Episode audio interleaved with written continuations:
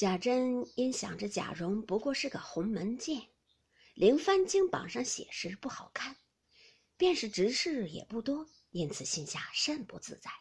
可巧这日正是首期第四日，早有大明宫长宫内相戴权先备了祭礼遣人来，此后做了大将，打伞鸣锣，亲来上祭。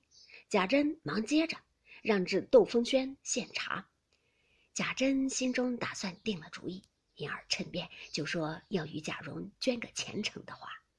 戴权会意，因笑道：“想是为丧礼上风光些。”贾珍忙笑道：“老内相所言不差。”戴权道：“事到凑巧，正有个美缺，如今三百元龙镜外短了两元。”昨儿襄阳侯的兄弟老三来求我，现拿了一千五百两银子送到我家里。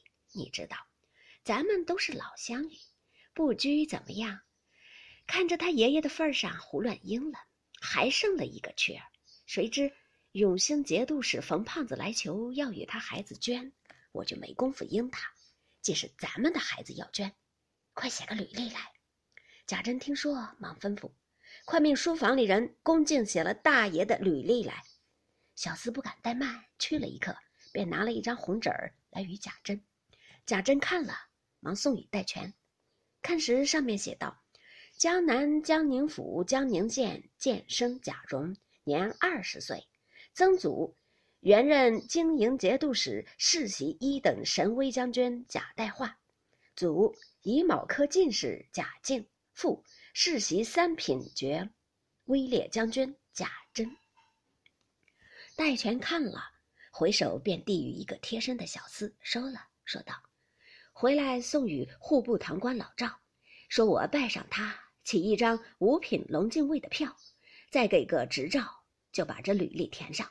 明儿我来兑银子送去。”小厮答应了，戴权也就告辞了。贾珍十分款留不住，只得送出轿门。连上轿，贾珍一问：“银子还是我到部队，还是一并送入老内相府中？”戴权道：“若到部里，你又吃亏了，不如平准一千二百银子送到我家就完了。”贾珍感谢不尽，只说：“待服满后，亲带小犬到府叩谢。”于是作别。接着，便又听喝道之声。原来是中靖侯石鼎的夫人来了，王夫人、邢夫人、凤姐等刚迎入上房，又见锦香侯、川宁侯、寿山伯三家祭礼摆在灵前。少时，三人下轿，贾政等忙接上大厅。如此亲朋，你来我去也不能胜数。只这四十九日，宁国府街上一条白漫漫，人来人往，花簇簇，官去官来。贾珍命贾蓉次日换了吉服，领瓶回来。灵前共用执事等物，俱按五品直立。灵牌书上皆写：“天朝告授贾门秦氏宫人之灵位。”会芳园临街大门洞开，悬在两边起了古乐厅，两班青衣按时奏乐，一对对执事摆得刀斩斧齐，更有两面朱红销金大字排队竖在门外，上面大书。防护内廷紫禁道御前侍卫龙禁卫，对面高起着宣坛，僧道对谈榜文，榜上大书：世袭宁国公种孙父，防护内廷御前侍卫龙禁卫甲门秦氏宫人之丧。四大部洲至中之地，奉天承运太平之国，总理虚无寂静教门僧路司，正堂万虚总理元始三一教门道路司。正堂夜生等，敬谨修斋、朝天叩佛，以及恭请朱家兰、接地、公曹等神，圣恩普西，神威远震，四十九日消灾喜业，平安水陆道场等语，亦不消凡祭。只是贾珍虽然此时心满意足，但里面尤氏又犯了旧疾，不能料理事务，唯恐各诰命来往，亏了礼数，怕人笑话。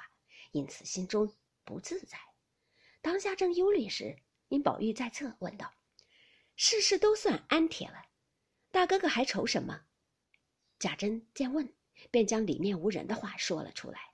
宝玉听说，笑道：“这有何难？我见一个人与你全理这一个月的事儿，管必妥当。贾珍忙问：“是谁？”宝玉见座间还有许多亲友，不便明言，走至贾珍耳边说了两句。贾珍听了，喜不自禁，连忙起身笑道：“果然妥帖，如今就去。”说着，拉了宝玉，辞了众人，便往上房里来。